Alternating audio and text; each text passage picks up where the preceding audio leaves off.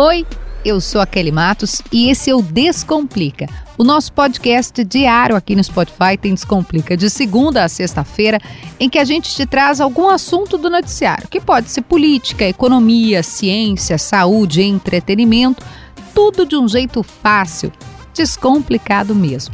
E o episódio de hoje vai falar, ou voltar a falar, sobre o conflito internacional estabelecido entre Rússia e Ucrânia, mas sob o aspecto econômico.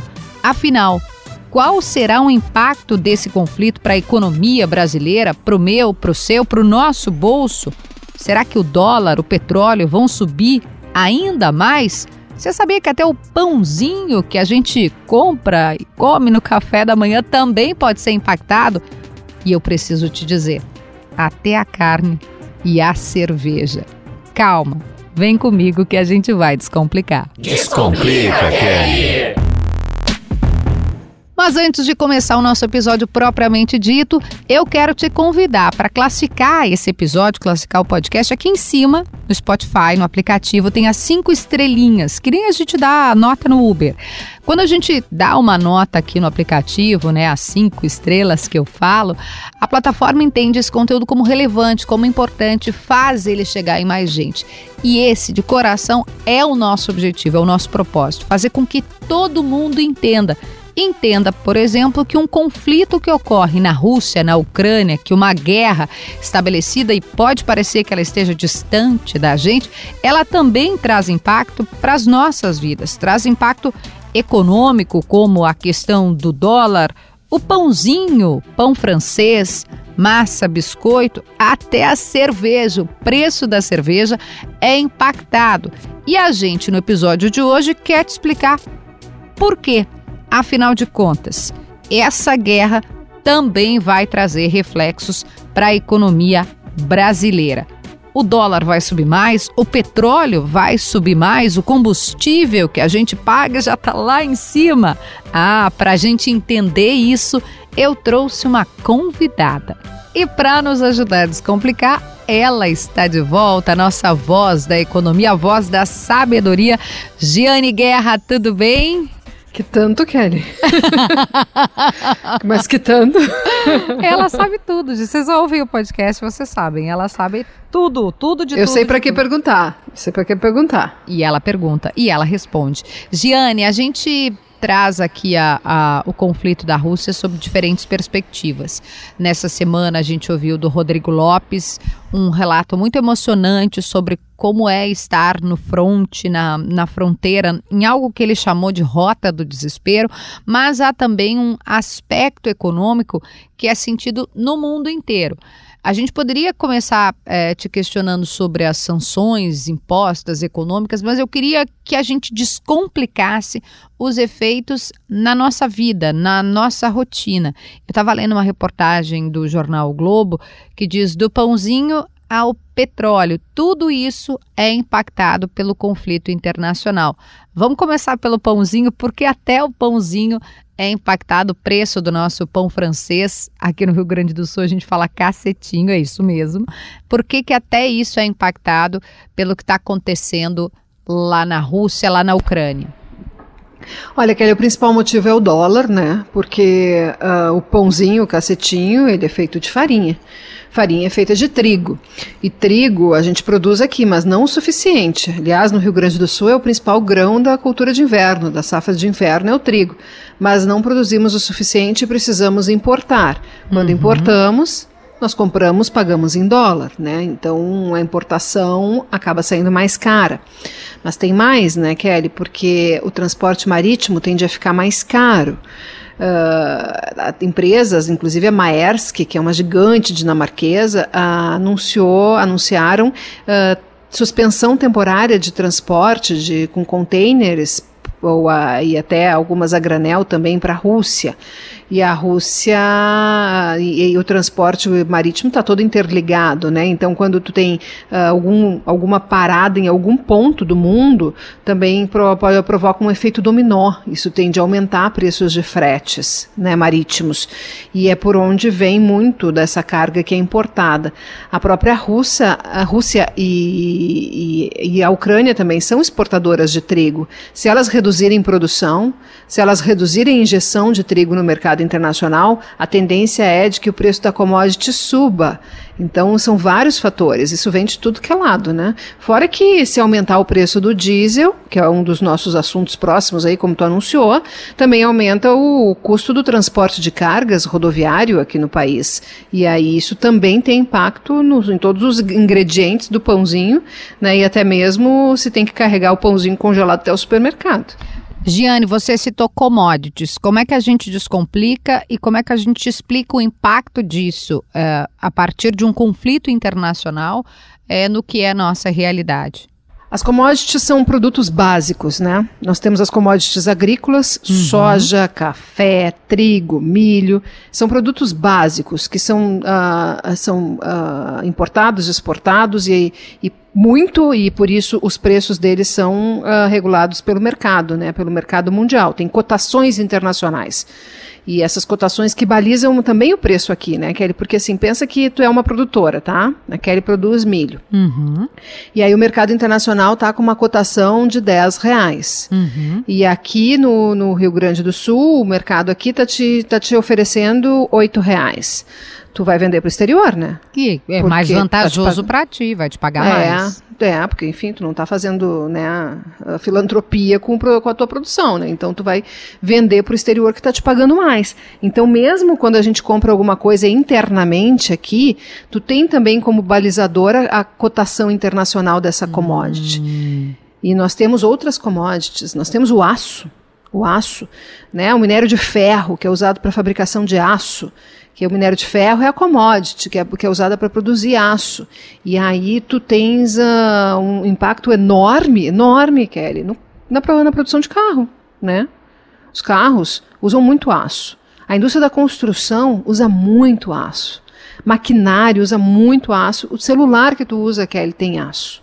Então, assim, isso tem reflexo das cotações das commodities no mercado internacional. Que, além da cotação em si, tem impacto de dólar e tem impacto de frete internacional. Então, Ou seja, também sai, é, também tem reflexo, é, se a gente for citar aí as coisas que você mencionou, do, do celular, do preço do celular impactado por conta do conflito internacional. Tem, tem sim, com certeza, com certeza. O aço já está em alta, aliás, né? O que explica a Bolsa de Valores de São Paulo ter aberto em alta depois do carnaval, na tarde dessa quarta-feira, né, que ela abriu em alta, o Ibovespa abriu em alta no meio de uma guerra. Porque hum. teve alta de preços de commodities. E nós temos aqui no Brasil, na Bolsa de São Paulo, empresas que se beneficiam financeiramente de alta de preços de commodities. Tem a Vale, tem todas as empresas que trabalham com commodities agrícolas, né? Por mais que elas tenham um outro impacto, daí quando o investidor começa a absorver que o custo de produção também vai aumentar com alta de preços de fertilizantes, aí ele também começa a, me, a medir um pouco. Mas como as commodities estão disparando, acaba que o efeito ainda é positivo. Não, a Vale, né, nossa é, mineradora, né, mineradora Vale aqui do Brasil, tem um peso enorme no Ibovespa. E petróleo, né, Kelly? Petróleo disparando, passando dos 100 dólares e ficando acima disso, ele acaba tendo um impacto positivo num primeiro momento na Petrobras. Mas eu tenho uma coisa para contar para vocês aí dos combustíveis. É, vou entrar aqui. Na minha lista ainda tem, gente, a gente analisou aqui né, o preço do pãozinho, a gente analisou aqui uh, commodities, uh, commodities agrícolas, o aço. Na minha lista tem fertilizante. Na minha lista tem ainda. É, bom, macarrão, biscoito entra no pãozinho também, né? Que você falou da, do uso da, da farinha é, também. Mas podemos falar porque eu adoro macarrão, então podemos é, fazer. É, sem falar a embalagem, né, Kelly? Giane do céu. E eu tenho. Tu pode. Tu que manda. E eu tenho aqui preço do barril de petróleo. Quer começar por qual, Giane? Bom, tem, os, tem os, as massas e biscoitos, né? Como tu falou, tem a questão da farinha, tem a questão do açúcar também, que também é uma commodity, também tem preços internacionais, né? O açúcar pesa bastante, principalmente nos biscoitos. Uh, tem a, a, embalagem, a embalagem pesa muito, né? E o biscoito é um produto industrializado, bem processado, então, assim, aí tu pensa, pensa a indústria, né? Uhum. Ela tem que comprar do moinho a farinha, o moinho comprou do comprou o trigo, importou o trigo em alguns casos, né? O comprou aqui, teve que carregar a diesel o trigo até o moinho, aí a farinha sai do moinho a diesel, né, transportado por caminhão até a indústria. Lá na indústria ela precisa, em algumas indústrias, digamos que elas funcionam com óleo diesel ou com gás natural, que também está tá tendo um aumento muito forte. Tem lá a conta de luz dela, tem o reajuste do salário dos funcionários pelo INPC, que ficou em mais de 10% 10%, tem, né, tu, tu, tu, tá vendo o que, de onde é que vem, né, que a, que a inflação não vem na prateleira, né, não surge Eu tô sem nada, respirar. Ela vem, é, ela vem eu de vários aqui pontos. que eu dei um negócio, porque tu foi citando uma atrás da outra, né, dentro de uma cadeia produtiva, de todos esses reflexos que se impõem sobre um produto, né, que a gente falou aqui, macarrão, biscoito. Um. É, e aí tem embalagem, a indústria tem que comprar embalagem, né? Porque ela não larga o biscoito assim, ela não, não joga o biscoito e ele cai na nossa janela, né? Ela tem que botar numa embalagem, e aí essa embalagem, uh, né, da, custa, custa caro, né? É plástico, plástico tu tem como matéria-prima, muitas vezes derivados de petróleo. Né? Hum. Então aí ela tem que botar no plástico, aí depois ela tem que botar esse biscoito dentro da embalagem, né, num caminhão. O caminhão vai até o supermercado né? Aí o caminhão vai até o supermercado, é lá no supermercado. O supermercado também tem seu custo com, com seus funcionários.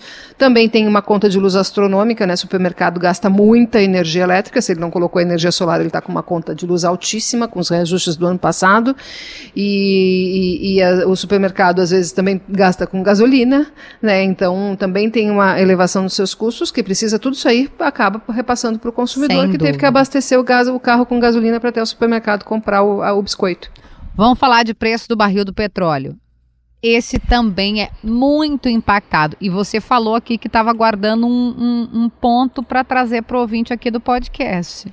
Pois é. Uh, bom, o preço do petróleo disparou. Disparou. Uh, disparou, né? Isso pressiona a Petrobras para reajuste de combustíveis aqui no Brasil. A, a gasolina com com essa inversão do, do, do, movimento do dólar também, né, que estava caindo com força, daí começou a subir, agora cai um pouco, sobe um pouco.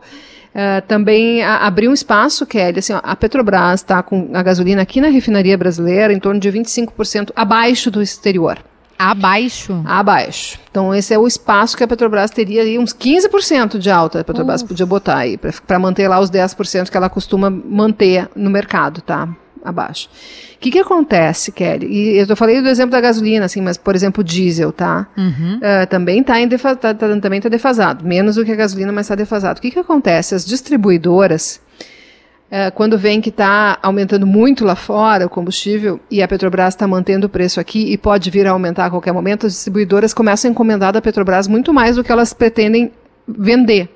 Tá? Ah. Elas querem estocar combustíveis. Do mais barato do mais barato, porque a Petrobras está cobrando mais barato e pode aumentar a qualquer momento. Entendi. E aí, o que, que acontece? Uh, a Petrobras percebe esse movimento, não vê tendência de redução no exterior, e aí ela hum. começa a estabelecer cotas. E aí, essa é a informação que eu recebi agora há pouco, tá? A Petrobras está estabelecendo cotas já de venda de combustível para as distribuidoras. Funciona como, Giane, para para um leigo como eu aqui entender. A Petrobras diz assim, ó, tu não vai poder, não, a gente não vai poder atender todo esse teu pedido não, não vai poder pegar tudo isso na refinaria não, distribuidora, ah. tu vai poder pegar só ah. até X litros lá de gasolina, Esse, essa é a tua cota. E aí, aí o, por mais que a distribu não, isso não, não sinalize desabastecimento, tá, Kelly? Não, isso claro não sinaliza não. desabastecimento, que é uma coisa importante, tá? Isso deixa o mercado nervoso. E o mercado nervoso começa a entrar em descompasso de preços, tá? E imprevisibilidade é a pior coisa para um negócio, né? Para um mercado. Imprevisibilidade é a pior coisa. Aí começa a desajustar a coisa, sabe? Aí começa a não ficar legal.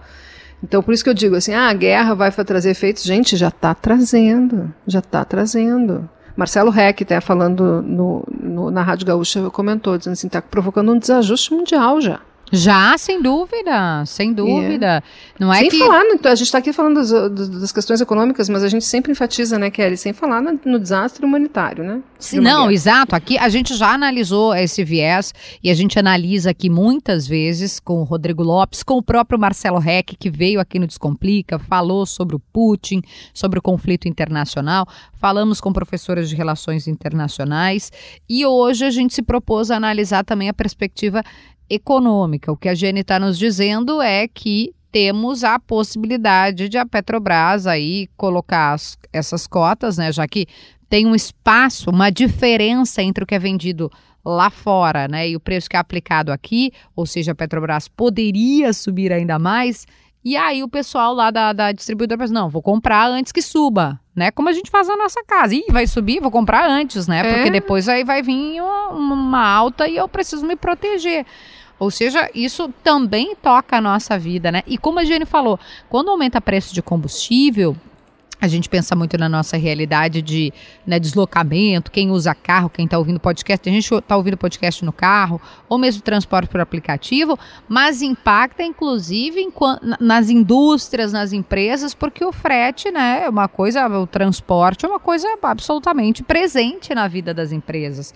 Então a gente tem que imaginar que cada ponta dessa cadeia tem um, tem um respinga na gente de uma maneira, né, Gi? É, eu fico pensando no caminhoneiro, né? Toda vez que É. ele vai abastecer o seu veículo, né?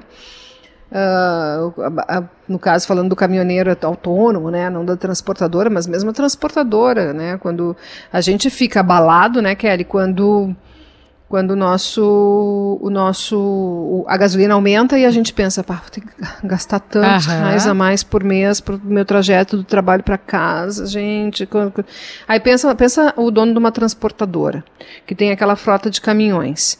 E aí o principal custo dele é o diesel. Aí qualquer reajuste que vem da Petrobras, ele olha, meu Deus, como é que eu vou fazer isso caber no, no preço que eu cobro do meu cliente, né? Eh, onde é que eu vou cortar a margem de lucro? O que, que eu vou reduzir da, da- na empresa? Daí ele tem que, ele tem que ir lá renegociar com os clientes para aumentar preço. Aí os clientes já estão lá com, com custos, aumentando os custos deles lá. Daí chega o, o cara da transportadora e diz, ó, tu vai ter que aumentar o frete. Aí o, o cliente dele diz, não, não tem como, não tem espaço. Aí eles aí é uma negociação, né? Tem que fazer toda uma negociação, e aí depois o aumento, alguma parte do aumento vai, aí o, o, o cliente tem que fazer o quê? A indústria de massa lá tem que fazer o quê, né? Tem que repassar também para o supermercado. Dúvida. o supermercado vê aquele aumento, o que que vai fazer? Vai repassar para a prateleira. Né? Então, é, o fluxo é assim, o fluxo é assim, e é difícil ah, tu ter margem assim para tu para tu fazer para tu jogar. E muitas vezes assim as empresas têm margem de lucro. Ah, mas a empresa, as empresas dão um monte de lucro, elas conseguem, é só reduzir o lucro. Gente, se tu reduz o lucro para cobrir custo de diesel, custo de conta de luz, tu deixa de investir né? Tu deixa de investir. A empresa, ela pega e, de- e sabe aquele, aquele projeto que ela tinha de fazer uma, uma ampliação da fábrica, contratar mais gente. Ela pensa, bah, talvez agora não dê, Não porque eu tô momento. tendo que gastar mais do que, do que eu previa. seja, é ruim. E não vai sobrar tanto lucro assim. Sem dúvida. Giane, para a gente encerrar, a gente analisou aqui uma série de aspectos e com o objetivo mesmo de descomplicar, tem dois, dois eh, produtos que eu li na coluna de Jane Guerra que também serão impactados e que me tocaram de alguma forma, que são cerveja e carne. Sim, eu sou do Rio Grande do Sul, sim, eu sou gaúcha, eu fiquei absolutamente abalada. A Giane, eu trago sempre aqui para vocês como dica, né? Leiam as colunas da Giane Guerra em gzh.com.br e a partir de uma análise feita com um especialista, eh, a Giane explicou que o aumento nos grãos e cereais, a gente falou no começo do podcast, vai impactar também de maneira indireta o preço das carnes, já que os produtores precisam, usam esses produtos como alimentação na ração e também até a cerveja, Giane, mas nem minha cerveja tá salva. Não tá, né, Kelly? Porque a cerveja, fora, fora que a ce- a cerveja também, né, é um, é um derivado de, de cereais, né? Uhum. E além disso, ela vai em embalagens, né? Em embalagem de alumínio, que é a Ah. latinha, latinha alumínio, né? Commodity. Ah, tem, ou ela vai na garrafa, vidro, né? Ah, tu tem ideia do peso do gasto do diesel para bebidas, ainda mais bebidas em, em- em garrafas, assim, né? Que precisam ser transportadas e ocupam muito espaço. E eh, são caminhões, né? Já viu na estrada caminhões com aquele monte de engradados? Né? Oh. Isso é, é, o, custo, o custo do transporte ele é altíssimo na, na cerveja. Né? Sabe que a Heineken, ele- eles divulgaram recentemente um, um balanço de 2021, né? os resultados financeiros globais da companhia, e os executivos disseram nessa conferência com investidores que nunca viram custos neste patamar. Os Nossa. custos de produção nunca atingiram este patamar. E a Heineken é uma que tem puxado os reajustes, né? A Heineken anuncia, daí vai lá, as outras companhias vão lá e anunciam outros também, outros aumentos também. Então esse é um impacto bem forte aí na tua cerveja. Ai, gente. Mesmo que não seja da Heineken. Eu vou encerrar por aqui, tá, Giane? Antes que daqui a pouco venha mais algum aumento. Obrigada, Giane Guerra. Um beijo. Volte sempre ao Descomplica. É sempre muito bom contar contigo aqui no podcast. Tá certo, Kelly. Muito obrigada. Até a próxima. Obrigada, Giane Guerra, nossa editora, parceira, sócia do podcast Descomplica. A Giane tem coluna em gzh.com.br. Ela participa diariamente da programação da Rádio Gaúcha e sempre muito generosa vem com a gente descomplicar. O episódio de hoje vai ficando por aqui, mas eu te espero com mais um podcast, com mais um Descomplica amanhã. Um beijo, até lá!